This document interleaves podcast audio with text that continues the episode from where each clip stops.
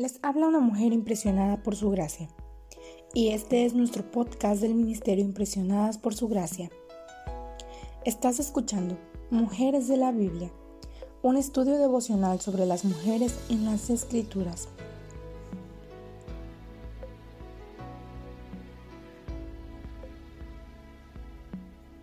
Hoy hablaremos de Salomé y estudiaremos su historia.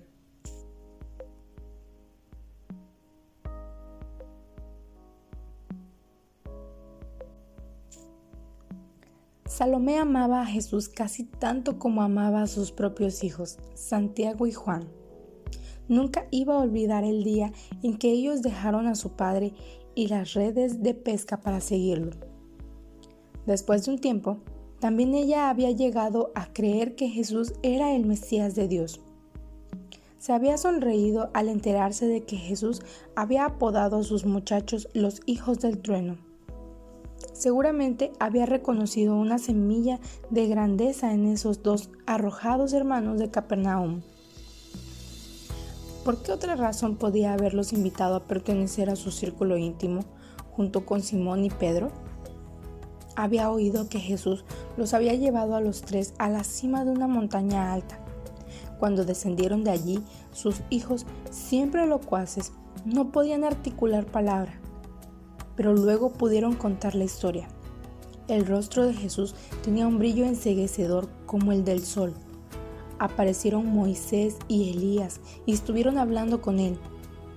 De pronto, una nube nos rodeó y una voz del cielo dijo, este es mi hijo, mi escogido, escúchenlo. Salomé había escuchado, había visto la gloria y el poder que irradiaba de ese hombre. Y aunque habían corrido nefastos rumores acerca de que los hombres poderosos de Jerusalén aborrecían a Jesús, también sabía que el gran rey David había tenido que enfrentar su propia cuota de enemigos antes de establecer su reino. Además, ¿no les había prometido Jesús a sus discípulos que en su reinado se sentarían en doce tronos? Y les había dicho, todo el que por mi causa haya dejado casa, hermanos, hermanas, padre, madre, hijos o terrenos, recibirá cien veces más y heredará la vida eterna. ¿Cómo podía dudar de él?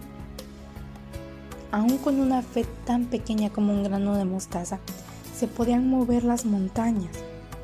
Salomé había dejado tras ella un confortable hogar en la costa norte de Galilea para unirse a sus hijos.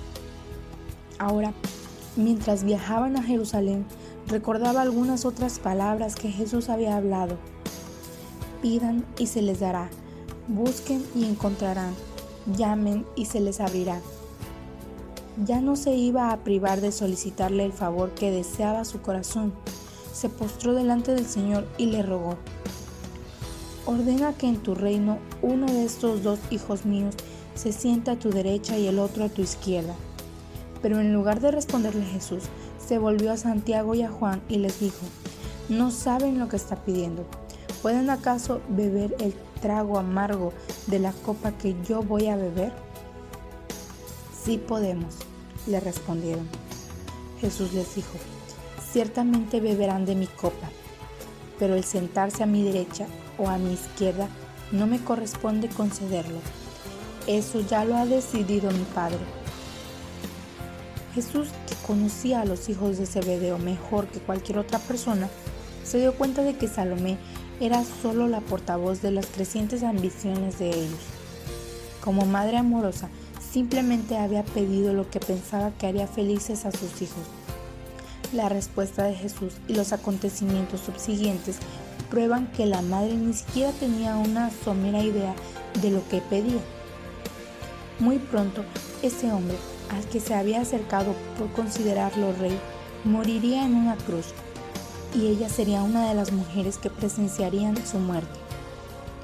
Luego de que todo pasara, es probable que Salomé recordara los rostros angustiados de los hombres que habían sido crucificados con Jesús, uno a su derecha y el otro a su izquierda.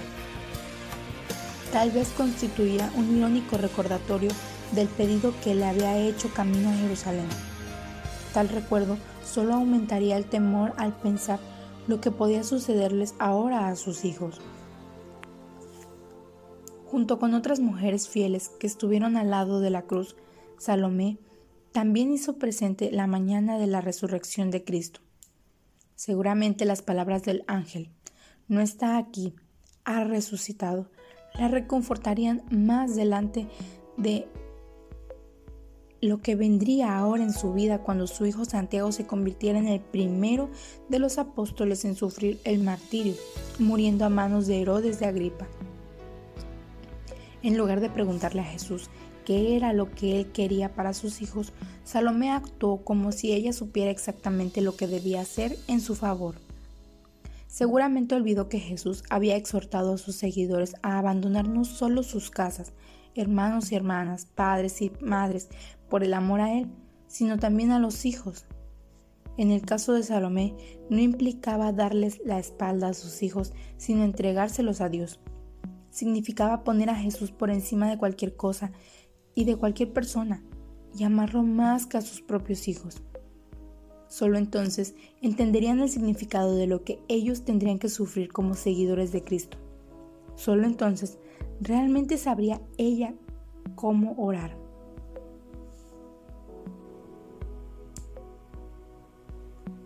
Nuestra oración es que el Dios de nuestro Señor Jesucristo, el Padre glorioso, te dé el espíritu de sabiduría y de revelación para que lo conozcas mejor y que asimismo sean iluminados los ojos de tu corazón para que sepas a qué esperanza Él te ha llamado